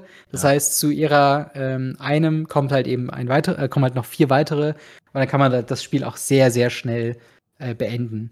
Und cool. ähm, genau, im Endeffekt, das ist halt auch das Ding, dadurch, dass all diese Karten eben auch äh, quasi Länder sind oder ein Großteil zumindest, alle, die diesen Ring eben haben, ähm, gibt es auch sehr viele Karten, mit denen man reden kann. Also es gibt ähm, so, so Kleinigkeiten wie hier äh, eine, eine Malefiz für fünf Tinte, die Mhm. keinen Effekt hat, einfach nur drei, sechs und sie tappt für drei. Und die ist einer der wenigen Karten, die für fünf Tinte schon für drei Tinte äh, oder für drei Legenden sammeln äh, Mhm. gehen kann. Und das sind halt dann so, so Min-Maxing-Sachen, die man dann auch irgendwann lernt, wenn man halt spielend, äh, zum Beispiel hier auch eine Aurora, äh, zwei Tinte tappt für zwei. Das ist eno enorm viel wert, wenn man eben schnell das Spiel beenden möchte. Mhm. Und ähm, genau, so, versuch, so versucht das Deck halt eben zu gewinnen. Äh, eben in den frühen Zügen äh, sehr viele Legenden zu sammeln oder eben schon sehr viel Vorra äh, äh, in die Tintenvorrat zu legen. Cool. Ähm, und dann halt eben äh, die Karten oder die Hand wieder aufzufrischen mit halt eben A Whole New World. Äh, und das hat sich auch schon eigentlich ganz gut bewährt. Also das Deck, ähm, wenn, wenn ich das spiele, gewinne ich eigentlich schon sehr häufig. Ich habe auch gleichzeitig ähm, ein sehr gutes Gefühl dafür, wann ich halt beim Gegner eingreifen muss. Mhm. Zum Beispiel einer der wenigen äh, Eintinten-Charaktere, die man spielt, ist hier Captain Hook. Oh ja, das ist ähm, cool.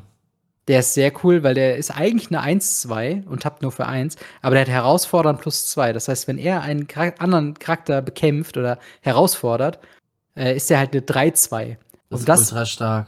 beantwortet unfassbar viel äh, ja. momentan. Und auch noch eine sehr wichtige Karte neben der Tinkerbell haben wir hier noch Grab Your Swords, ebenfalls ein Song, was auch sehr, sehr cool ist, eben das zu spielen und dann noch weiter äh, oder das singen zu lassen und dann noch weiter auszuspielen. Das macht zwei wow. Schaden zu jeder gegnerischen Kreatur. Und das ist so ein quasi Sweeper für eben super aggressive Decks.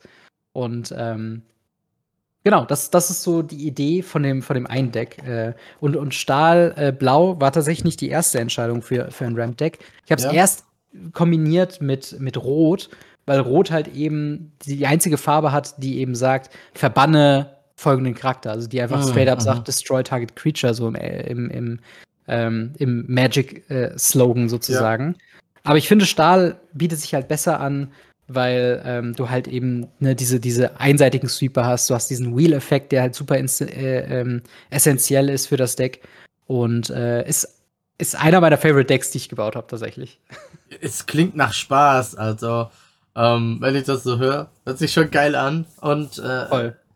Äh, ich kann mir das echt gut vorstellen, dass es ziemlich cool abgeht.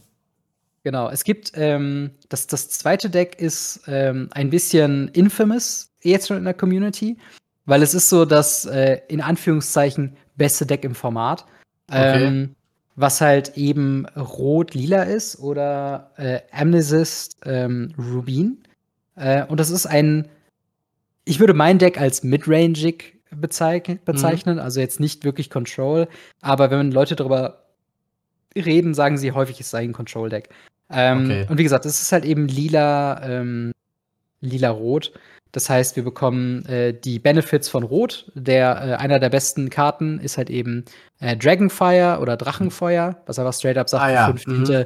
Banished Chosen Character. Das ist sehr, sehr crazy. Äh, vor allen Dingen auch in Kombination mit dem einzigen wahren Sweeper, den es im Spiel momentan gibt, und zwar sei bereit. Wow. Ist auch ein Song, sagt einfach, verbanne alle Charaktere. Das betrifft auch die eigenen, das heißt, man muss auch vorsichtig damit sein. Ja. Davon würde ich anders wie Grab the Swords, was ich eben gezeigt habe, in Stahl, würde ich nicht vier von spielen, sondern halt mhm. wirklich nur so zwei, drei.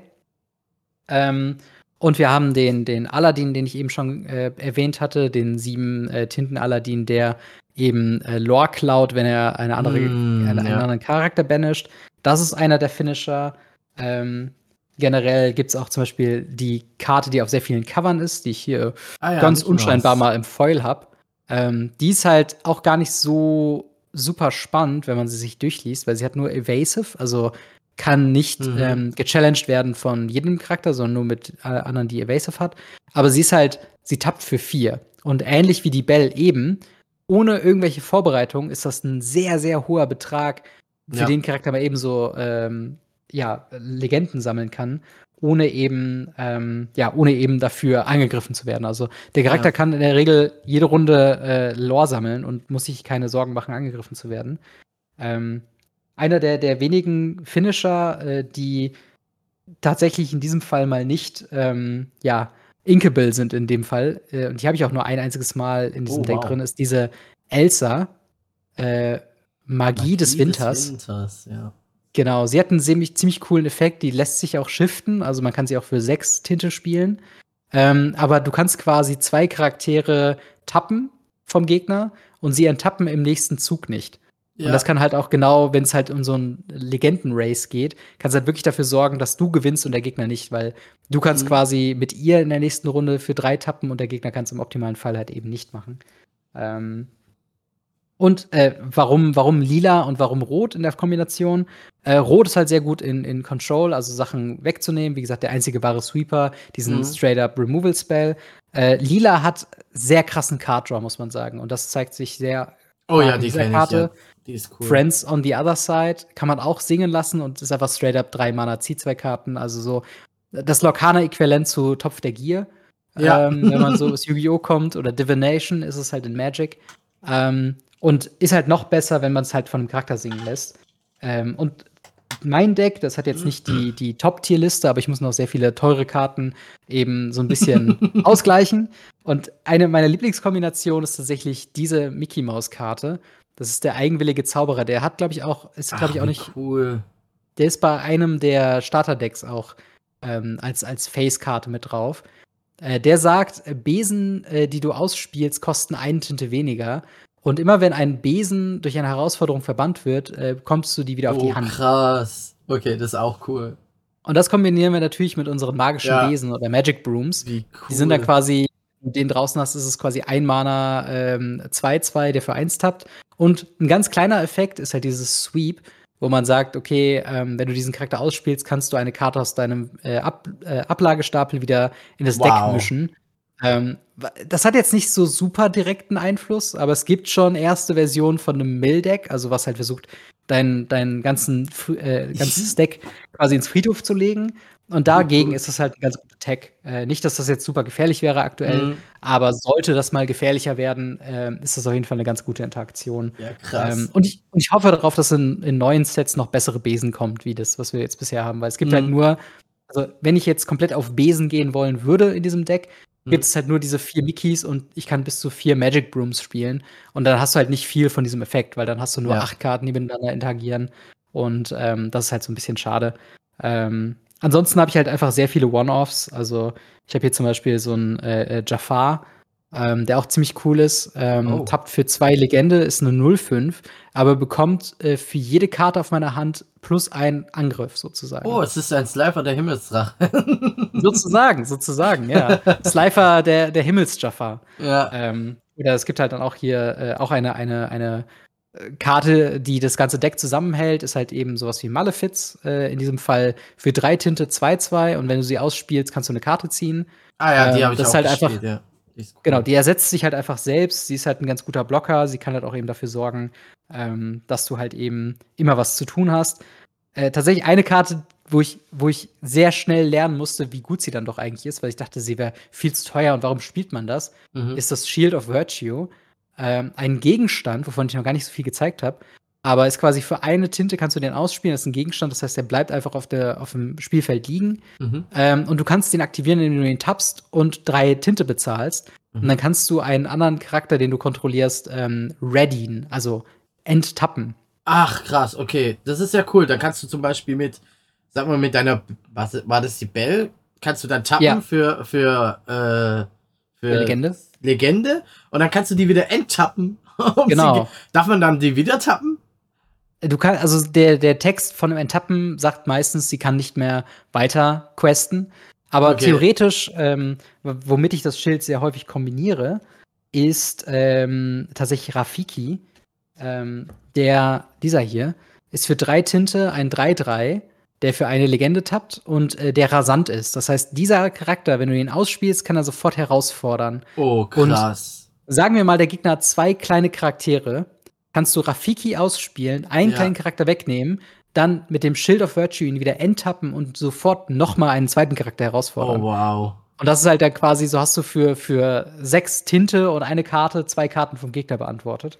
Ähm, aber Das alternativ kann man es natürlich auch dafür nutzen, deine eigenen Charaktere zu schützen. Denn, Hm. ich glaube, das haben wir noch gar nicht erwähnt, du kannst nur Charaktere herausfordern, wenn sie selbst getappt sind. Genau. So. Und äh, so könnte ich zum Beispiel meinen Mickey Maus schützen, äh, der mit den Besen funktioniert, wenn ich meine, weiter meine Besen spielen möchte, äh, indem ich den quasi immer für Legenden tappe und dann enttappe mit dem Schild. Ja. Ähm, und ja, das sind so, das sind so ein bisschen, ähm, das sind so die, die zwei Decks, die ich hier habe. Es gibt halt auch noch ein paar Karten, die ich einfach nicht mehr besitze und wo ich noch nicht Mhm. dazu gekommen bin, mir die irgendwie einzeln noch bei Card Market oder so zu kaufen. Ähm, zum Beispiel eine ganz nette Karte für das Deck ist The Queen. Ähm, fünf Mana, vier, fünf und man kann sie tappen, um eine Karte zu ziehen. Auch da wieder das Shield of Virtue, ziemlich cool, weil du kannst sie tappen, um eine Karte zu ziehen, dann kannst du sie enttappen für drei Mana und einfach nochmal eine Karte ziehen. Voll cool. Und ähm, ja, das, so gibt es einfach sehr viele kleine Interaktionen in diesem Deck. Ich glaube, das Deck wäre folgerichtig betitelt als Good Stuff. Goodstuff.deck sozusagen. Ähm, und und äh, macht halt auch sehr viel Spaß. Das ist aber das, wo ich noch am meisten noch arbeiten muss, weil mir da halt in der Farbkombination sind die meisten teuren Karten. Ähm, und äh, ich bin noch nicht bereit, 30 plus Euro für eine Karte zu bezahlen. ähm, ja. Und dementsprechend äh, gucke ich einfach, dass ich hier und da vielleicht bei Turnieren was gewinne oder hier und da mal was tauschen kann von den anderen Karten. Mhm. Und äh, versuche dann die Decks so nach und nach so ein bisschen aufzuwerten. Ja. Aber das sind so die beiden Decks, die wir momentan am meisten spielen. Sehr cool. Ja, es ist schon interessant, dass sich schon so eine, ich sag mal, Meta schon entwickelt hat, so ein bisschen. Dabei ist das Spiel mhm. gerade mal gar nicht so lang draußen. Ähm, ja. Aber ja, es hat Potenzial, gehe ich mal davon aus. Ja, um, ähm, absolut. Also es macht auch halt sehr viel Spaß in dieser, ich sag mal, metafreien Zeit zu, mhm. zu denken und zu arbeiten, weil theoretisch, wir hatten das letzte Mal äh, einen Spieler, der hatte ein Gegenstandsdeck. Es gibt eine Karte, ich glaube, die kostet acht Tinte oder so. Mhm. Ähm, die sagt, diese, wenn du diese Karte ausspielst, ziehst du eine Karte für jeden Gegenstand, den du kontrollierst. Und das ist so ein oh, bisschen krass. der Payoff, wie du quasi Card Advantage sorgen kannst. Das mhm. Problem des Decks ist aktuell noch, dass sie halt einfach überrannt wird von entweder Karten, die schneller äh, Lore sammeln und halt auf Agro quasi sind, mhm. oder von Karten, die halt mehr Value generieren können. Aber ja. es sind noch so Sachen, Leute experimentieren rum, versuchen mit den Kartentypen zu arbeiten. Es ist so sehr frühe Zeit von wegen, es gibt ein Gegenstandsdeck, es gibt ein Lead-Deck, wo du mhm. ganz viele Lieder trällern möchtest. Es gibt ein äh, klassisches Charakterdeck. Es gibt Karten, die Charaktere beschützen, die Legenden äh, oder die ähm, Gegenstände beschützen und so weiter und so fort. Und, mhm. ähm, es macht sehr viel Spaß, eine Karte zu gucken und dann zu, äh, sich anzugucken und zu denken, wie kann ich das Deck bauen? Ja. Und das äh, ist halt eine ziemlich coole Zeit, äh, die man nicht mit jedem Kartenspiel miterleben kann, unendlich. Und deswegen bin ich ja. sehr froh und auch sehr glücklich darüber, dass ich da so am Anfang sehr viel mitmachen konnte. Ja, das ist cool. Ähm, genau, warum reden wir eigentlich über Lokana, wenn ich gar nicht damit anfangen will? Äh, ganz einfach, ich glaube, äh, zurzeit, äh, ich, wir haben es, glaube ich, vorhin kurz mit One Piece angerissen, ähm, oder war das im Vorgespräch? Ich weiß gerade gar nicht. ähm, Lokana erlebt gerade den Mega-Hype. Also, als ja. ich erfahren habe, dass Lokana kommt, habe ich gedacht, oh wow, Disney hat jetzt wieder eine Möglichkeit gefunden, um Geld zu scheffeln. Ja. Ähm, auf, das war mein erster Gedanke, als ich gehört habe, oh, Disney macht jetzt ein TCG, dachte ich mir, mhm. wow, die wollen jetzt auf diesen TCG-Hype, der vor zwei Jahren war mit Pokémon und so, aufsch aufschreiten und Geld scheffeln ohne Ende. Ähm, aber nachdem ich es gespielt habe, habe ich ge gemerkt, okay, die haben sich was dabei gedacht. Das ist nicht einfach mhm. so ein Larifari-Kartenspiel, sondern wirklich ein gutes. Also es macht Spaß. Es ist sehr komplett, es kann komplex werden jetzt, äh, so mhm. langsam. Und ja, ähm, aber es ist gerade unglaublich gehypt. Also ich weiß, ich, ohne Witz, ich weiß nicht, ob du es mitgekriegt hast, aber ich war ja auf der Gamescom und hab, mhm. und dann gab es ja diesen Goofy, der, der gerade echt ja. durch die Decke geht. Also damals schon. Jetzt glaube genau, ich, ist er bisschen günstiger, nur weil er diesen Gamescom-Stempel unten dran hat. Den gibt es genau, ja nochmal einfach auch. eine Promokarte, die einfach unten das Event quasi drauf hat. Und davon gibt es ganz viele. Es gibt eine GenCon-Promo, die den Mickey Mouse als Musketier darstellt. Mhm. Äh, und, und ja, das Promo-Game Promo in Locana ist strong auf jeden Fall. Ja, und äh, auf jeden Fall waren da auch Leute, die fünf Meter neben dem Stand äh, standen und den Leuten die Karten abgekauft haben, die halt keine Ahnung davon hatten, dass sie mm. was mhm. wert sind und gesagt haben, hey, ich gebe dir zwei Booster für die Karte oder ja, hier kriegst du ja, ein Deck dafür so, weil der, weil der, ich glaube, ganz frisch ging der über 100 Euro weg. Ja, der geht jetzt immer ja, noch, absolut. immer noch für so viel Geld weg. Absurd, absurd, aber ähm, krass, weil den kriegst du ja auch in jedem Starterdeck, aber es gibt Sammler und die wollen das halt. Ähm, aber nee, mal abgesehen davon, es ist halt extrem gehypt gerade. Und ja. die Preise für so Displays sind ja explodiert. Also zu, zum letzten Mal, als ich geguckt habe, so 300 Euro oder sowas. Ja, voll, absolut. Voll, voll bescheuert. Also Leute, hier jetzt nochmal, ich habe es schon gehört im, im Radio Ravnica Podcast und so. Mhm. Es gibt Reprint vom ersten Set, also haltet die Füße still, die werden günstiger. Ja. Haltet ja, die absolut. Füße still. Lasst, lasst nicht euch von der FOMO, Fear of Missing Out, irgendwie dazu ja. antreiben, jetzt auch zu investieren im großen Stile. Äh, Im Endeffekt, alles Geld, was gemacht wurde mit, mit Scammern, die jetzt ihre Booster flippen wollen, das wurde zu dem Zeitpunkt jetzt schon gemacht. Jetzt ja. kauft auch keiner mehr Booster-Displays so. Äh, außer natürlich zum, zur UVP, also unverbindlichen Preisempfehlung, ja. die es ja gibt. Und das ist so bei, bei 120, glaube ich, äh, pro Booster-Box, was ungefähr, echt gut ist, dass es kommuniziert wird. Ähm, und, und alles, was da drüber ist, würde ich echt nicht kaufen, weil dafür lohnt es sich nicht.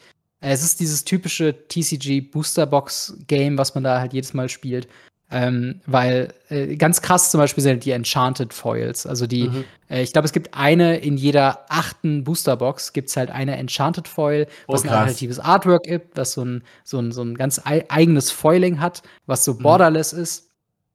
Und ähm, die sind halt super, super selten und äh, die gehen halt auch super schnell. Ich glaube, die günstigsten sind so bei 80 Euro und mhm. ich glaube, die teuerste ist so Elsa mit 300 plus Euro. Wow. Ähm, so, tatsächlich die acht Tinte Elsa, die ich eben gezeigt habe in, in dieser Special-Version. Ja. Und das ist halt so ein bisschen dieses.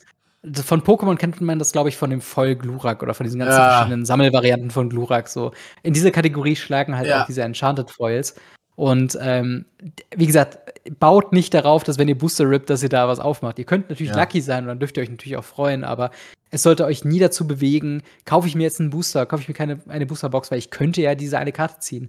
Da ist es halt mittlerweile, wenn ihr eine spezielle Karte haben wollt, wirklich besser auf Card Market zu gehen, euch die Einzelkarten zu holen, die ihr da spielen wollt. Oder wenn ihr das Spiel an sich spielen wollt, dann halt die Einsteigerdecks holen und dann habt ja. ihr alles, was ihr braucht, um erstmal Lokana zu spielen und zu schauen, ob es euch überhaupt Spaß macht. Und ich glaube, das ist halt was, was bei ganz vielen Leuten, die jetzt einfach FOMO schieben, die sehen dann, ein Laden hat Boosterboxen und keine Limitation. Ich habe Leute schon in, in WhatsApp-Gruppen und auf, auf dem Lokana Discord gesehen, die gesagt haben, äh, ich konnte hier acht Boosterboxen kaufen, also habe ich acht Boosterboxen gekauft. Das ist ja super rar.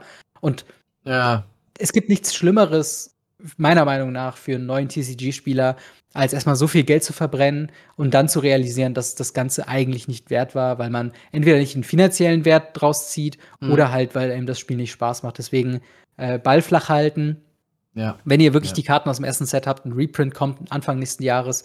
Äh, die Karten, die Einzelkarten werden auch im Preis fallen. Also vielleicht werden so zwei, drei Karten mal so 30 plus Euro wert sein, aber ja die, die aktuellen Preise sind, sind es auf jeden Fall nicht wert. Und ähm, ja, äh, kann, ich, kann ich nur vom Ab abraten. Wir haben auch ganz viele Leute gehabt, oder ich habe ganz viele Leute schon gesehen äh, auf, auf Reddit, im, im Discord und in den WhatsApp-Gruppen von Locana, die eben, äh, ne, die durch, durch Berlin fahren, also da, wo ich wohne, und ja. an jedem Store, an jedem Realmarkt, an jedem äh, ne Toys R Us Äquivalent, ich glaube Mais, Smith Toys oder so, das heißt Smith ja, Toys heißen die. in jedem Brettspielladen, in jedem Local ja. Game Store reingehen und alles aufgekauft haben und sich dann halt in diese Gruppen zu begeben und sagen, hey, ich verkaufe meinen mein Kram, den ich so habe.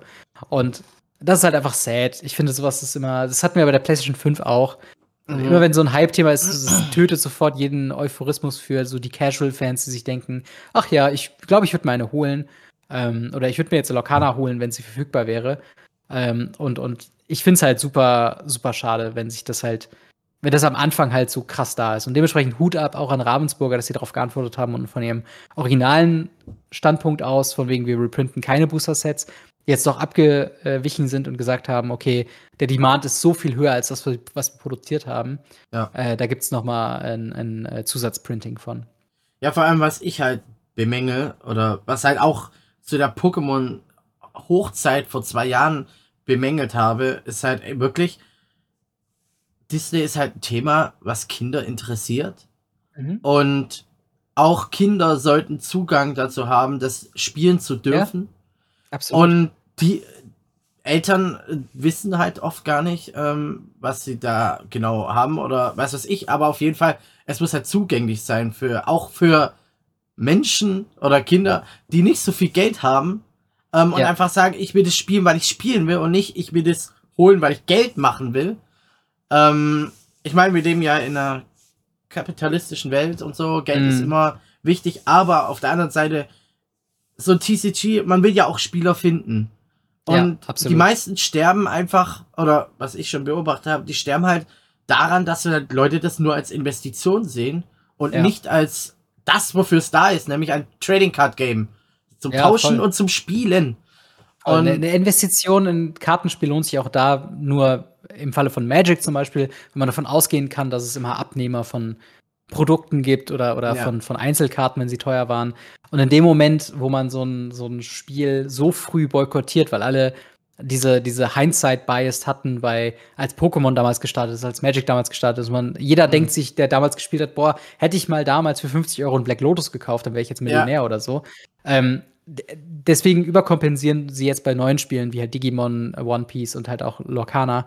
Ähm, und, und das ist halt so hinderlich, weil wäre Magic damals so gestartet mit so diesem Bias, den wir jetzt von heute haben, mhm. ich glaube nicht, dass das so ein erfolgreiches Spiel geworden wäre, einfach nur ja. weil die Availability nicht da wäre.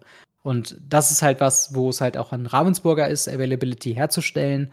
Ähm, Im optimalen Fall würde ich mir halt sowas wünschen, wie halt wirklich Einsteiger-Decks, jetzt nicht die äh, die, die vorkonstruierten Decks, sondern so wirklich so ganz kleine äh, äh, so 20 oder 40 Kartendecks, mhm. die du local, bei Local Game Stores einfach rausgeben kannst an Leute, die Interesse haben, das mal zu spielen.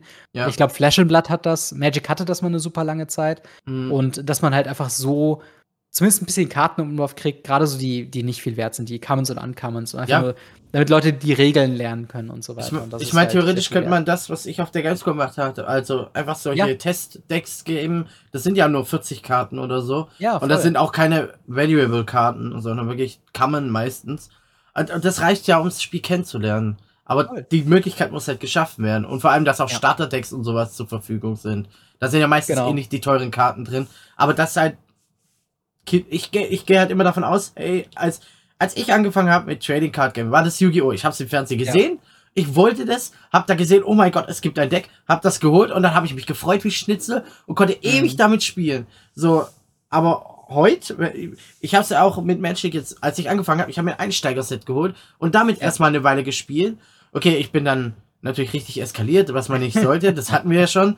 Aber ja. ähm, ich habe gemerkt, das macht mir Spaß, also will ich auch mehr darin investieren. Ähm, ja, und so sollte das eigentlich auch sein, dass die Kids, ich, ich rede da halt immer für Kids, weil es mhm. ist ja eher was für Kiddies oder Frauen. Es ist ja, Disney-Charaktere. Und mit denen ja. können die sich was identifizieren. Weil ich kann ja nicht ein Kind hier so einen, was ist das, Emissary of Grudges hier hinschmeißen, so ein, so ein Feuerdämon-Viech. Dann denken sich die Eltern so, Alter, nein, das kriegst du nicht. Äh, what the fuck? Also, nee, das sagen die da nicht, aber ich, ich denken weiß, sie, weiß, es ist halt. Ich weiß, was du meinst. Es ist halt so cool, äh, Kinder für ein TCG zu begeistern, wenn es halt mit Disney-Charakteren ist. Und, ja, total. Und, und ich, ich finde es schade, wenn es daran scheitert. Ähm, einfach, dass, äh, dass da einfach kein Zugang mehr dazu ist. Ich, ich überlege mir auch schon die ganze Zeit, hey, ich habe nämlich Freunde in meinem Freundeskreis, mhm. ähm, die sagen, hey, ich würde das schon gerne mal ausprobieren und so. Und ich denke mir so, ja, aber ich weiß jetzt gerade nicht, was so ein Starter-Deck kostet, aber wenn es mehr als 20 Euro kostet oder so, nee.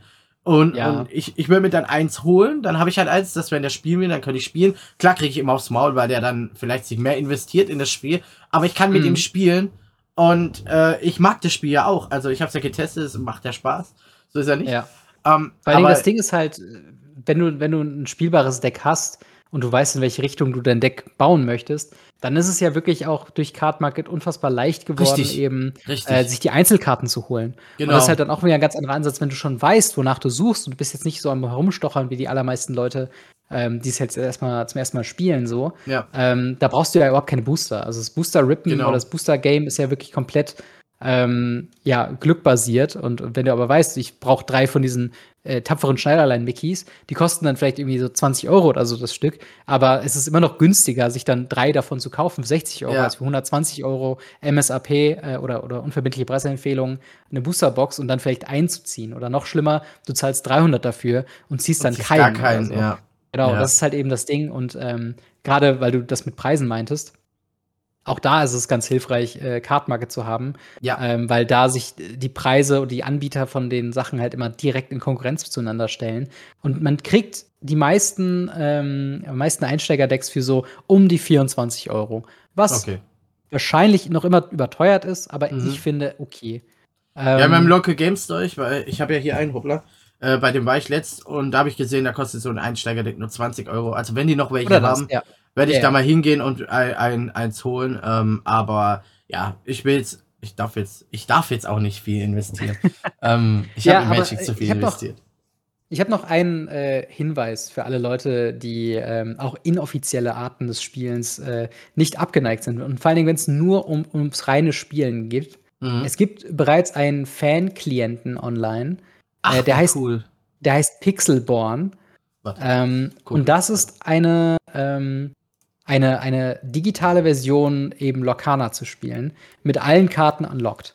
Ähm, ich schreibe es dir kurz mal in den Chat. Pixelbound äh, so wird's geschrieben, richtig? Genau, genau. Äh, das ist kompletter Fan-created ähm, äh, Simulation von. Locana. Mhm.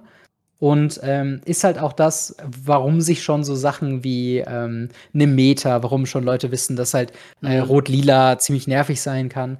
Ähm, ja. Das hat sich halt dadurch ergeben. So. Ähm, man darf es aber nicht, man darf es jetzt nicht auf eine Stufe stellen mit sowas wie Magic Arena für Magic the Gathering oder mhm. Master Duel für Yu-Gi-Oh! Es ist halt fan-created, das heißt, es ist ein bisschen buggy, es ist ein bisschen schleppend manchmal. Matchmaking ist halt mhm. random und nicht irgendwie nach, nach Punkten sortiert.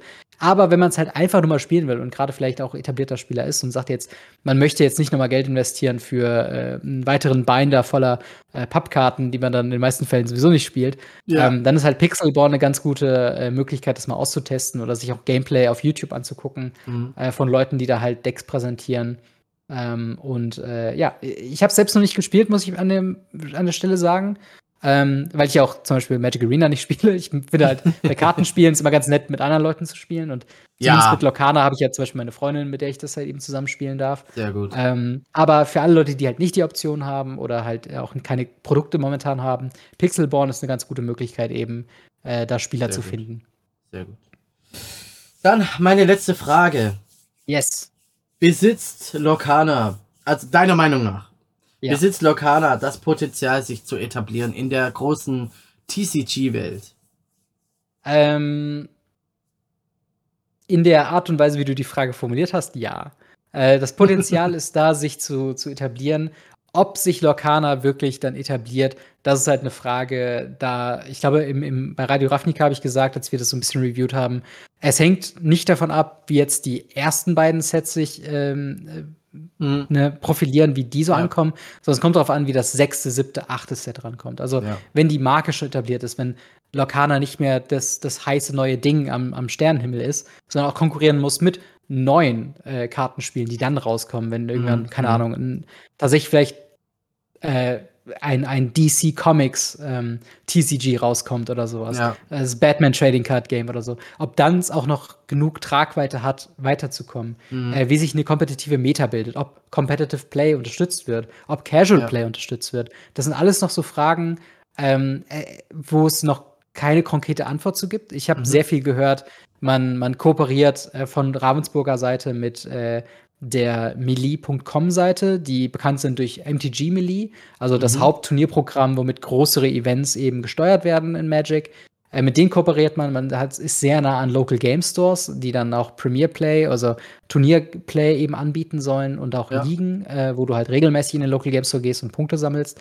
Ähm, die Grundlagen sind alle da, aber wie wir es schon bei vielen auch Magic-Formaten gesehen haben oder äh, auch, auch verschiedene Rotationen von Standardsets, ja. ähm, kann es halt auch schon sein, dass wenn ein Deck-Archetyp zu dominant ist, oder bei Yu-Gi-Oh! gab es ja auch die, die Chaos-Control-Geschichten und ja. Hand-Control-Geschichten zu der Zeit. Sowas kann halt ein, ein Spiel unfassbar ruinieren.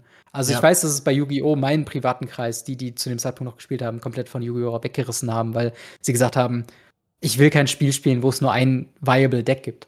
Und dann ja. kommt es halt darauf an, ne, wie geht es darum, äh, eine Meta zu definieren? Wie kann man Archetypen, die da sind, unterstützen? Wie sorgt man dafür, dass es mal mindestens vier bis zehn Decks gibt, die alle viable sind? Und ja. äh, wie geht man halt eben mit der Turnieroberfläche um? Und vor allen Dingen, was ich eben auch noch meinte, äh, Casual Play. Das ist halt auch sowas, das sehen wir bei Magic super krass mit Commander. Ja, das, das ist so cool. lebt Magic über Jahre. Also ich würde sagen, 10 plus Jahre Magic überlebt eben zu großem Prozentteil nur durch Commander. Ja. Und ähm, das heißt, das darf man auch nicht vernachlässigen. Also wie kriegt man denn Casual-Leute dazu, immer wieder einzusteigen? Äh, es gibt die Möglichkeit, Lorcana Multiplayer zu spielen mit bis zu vier Leuten. Mhm. Die, die Spezialregeln da drumherum sind aber noch nicht so definiert. Und das mhm. ist halt mhm. so das Ding, ich habe es noch nicht gespielt im Multiplayer, aber ich bin da sehr, sehr verhalten gegenüber, weil dann habe ich halt das Gefühl, dass Agro-Decks einfach zu krass dominieren können, weil du halt ja. nicht diese Mechaniken hast, wie in, in Magic the Gathering macht es einen guten Unterschied, ob da steht äh, each opponent oder your opponent. Ähm, mhm. Weil du dann entweder sagen kannst, okay, entweder fehlt einer eine Karte aus der Hand oder drei. Und das ja. macht dann eine Karte deutlich wertvoller in, in Multiplayer oder halt im Singleplayer. Und das ist halt, äh, Singleplayer, Quatsch, in eins gegen eins. ähm, und ja, es hängt von so vielen Faktoren ab. Ich würde aber so weit gehen, um zu sagen, wenn, ähm, wenn halt eben Ravensburger sich der Kritik, die es halt auch schon gibt, äh, dass halt eben Play Draw ist halt ein ganz großes Ding. Wer anfängt, ist sehr krass im Vorteil. Äh, mhm. Farben, die Karten ziehen können. Und das ist halt momentan primär lila mhm. und ähm, vereinzelt noch Bernstein, also gelb äh, oder Gold, wie auch immer. Ähm, die sind halt krass im Vorteil, äh, was halt so Langlebigkeit geht. Oder ja. Stahl hat halt diesen einen Wheel-Effekt. Die Frage ist nur, ist das vielleicht zu stark für Stahl, was eigentlich mhm. andere Qualitäten haben soll? Und da sind so viele Baustellen noch, äh, die erstmal noch aus dem Weg getrieben werden äh, müssen, Mhm. um wirklich sagen zu können, dass das ein, ein Big Player wird, einer der fünf großen TCGs, die es Ja. irgendwie geben wird. Ähm, aber wie gesagt, Potenzial ist da. Ich könnte auch sehen, dass sie alle Ticks abhaken und sich jetzt zumindest ja schon Gedanken machen über Competitive Ja. Play, Casual Play, Farbbalancing und Limited und Multiplayer, dass es ein ganz gutes Zeichen sein kann. Also viele TCGs machen sich darüber gar keine Gedanken. Ich weiß Mhm. nicht, ob Yu-Gi-Oh! eine Multiplayer-Variante hat oder so. Nein. Ähm, Also, aber Commander. Fanmade. Ja. Also, Okay. also man, man hat halt, äh, ich habe zum Beispiel auch mal Multiplayer gespielt mit jemand zusammen. Und Ja. es, es hat, es hat, ist halt schon was Cooles. Es macht, ist was Ja, anderes. voll. Ähm, ist wie Commander halt dann halt äh, zu viert. Ähm, Genau. Äh, bloß mit Yu-Gi-Oh! Aber damals, wo es noch nicht so krass war wie jetzt, also, Ja, aber auch auf Casual-Basis, deswegen kann ich, wenn, ist wenn halt man das das Ding so, ja. Kompetitiv machen würde mit Meta-Decks und so, ich glaube, dann wird es keinen Spaß machen. Das ist ja auch im zwei Zügen vorbei. Also, Ja, ja, eben. das Da macht keinen Unterschied, wie viele Leute am Tisch sitzen, wenn du in Ja. zwei Zügen gewinnst. Und ja sozusagen. Genau, und das, äh, das es hängt von so vielen Faktoren ab. Äh, Ich Mhm. finde, Sammelbarkeit haben sie ganz gut abgedeckt mit den Enchanted Foils. Das können sie Mhm. meiner Meinung nach auch beibehalten, weil das sorgt dann dafür, wenn ich meine Booster aufmache, wo das drin ist, dann habe ich auf jeden Fall mein Geld wieder zurück. Ja. Ähm, und, und ja, also das Potenzial ist da, die, die Franchise ist stark genug und wenn man eine Sache von der Xbox gelernt hat, jetzt um einen Videospielvergleich noch reinzunehmen, man kann, wenn man unbegrenzt Geld hat, sich in jede Nische reinarbeiten. so der Fakt, dass wir eine Xbox Series X und S jetzt noch haben, obwohl Xbox 1 und Xbox One so krass gefloppt sind, liegt halt daran, dass Microsoft dran stand und die sagen, hey, wir wollen da jetzt rein, wir pushen da einfach Money rein. Xbox Ja. Game Pass ist so ein anderes Ding und wenn Disney und Ravensburger ein ähnliches ähm, äh, ähnlich an die Sache rangehen, dann können sie natürlich auch sich da rein forcieren. Aber Mhm. ähm, Standpunkt jetzt, äh, Standpunkt der Aufnahme, macht Lorcana sehr viel Spaß zu spielen, hat eine Mhm. gesunde Meta, die sich gerade so noch so äh, entwickelt und findet und äh, hat momentan maximal halt Probleme mit der äh, Verfügbarkeit der Preise. Äh, beziehungsweise Verfügbarkeit der Produkte und damit einhergeht der Preise. Mhm. Ja. Ja, da sind wir mal gespannt, wie es in Zukunft mit Lokana weiterläuft. Vielleicht werden wir in einem Jahr oder spätestens vielleicht irgendwann mal in einem Jahr wieder über Lokana reden und sagen, ey, Lokana, Mann, das ist jetzt der heiße Shit auf dem Markt. Äh, alle spielen Ja. jetzt Lokana. Ähm, genau, wer weiß, was noch kommen wird. Alle sind gerade gehypt.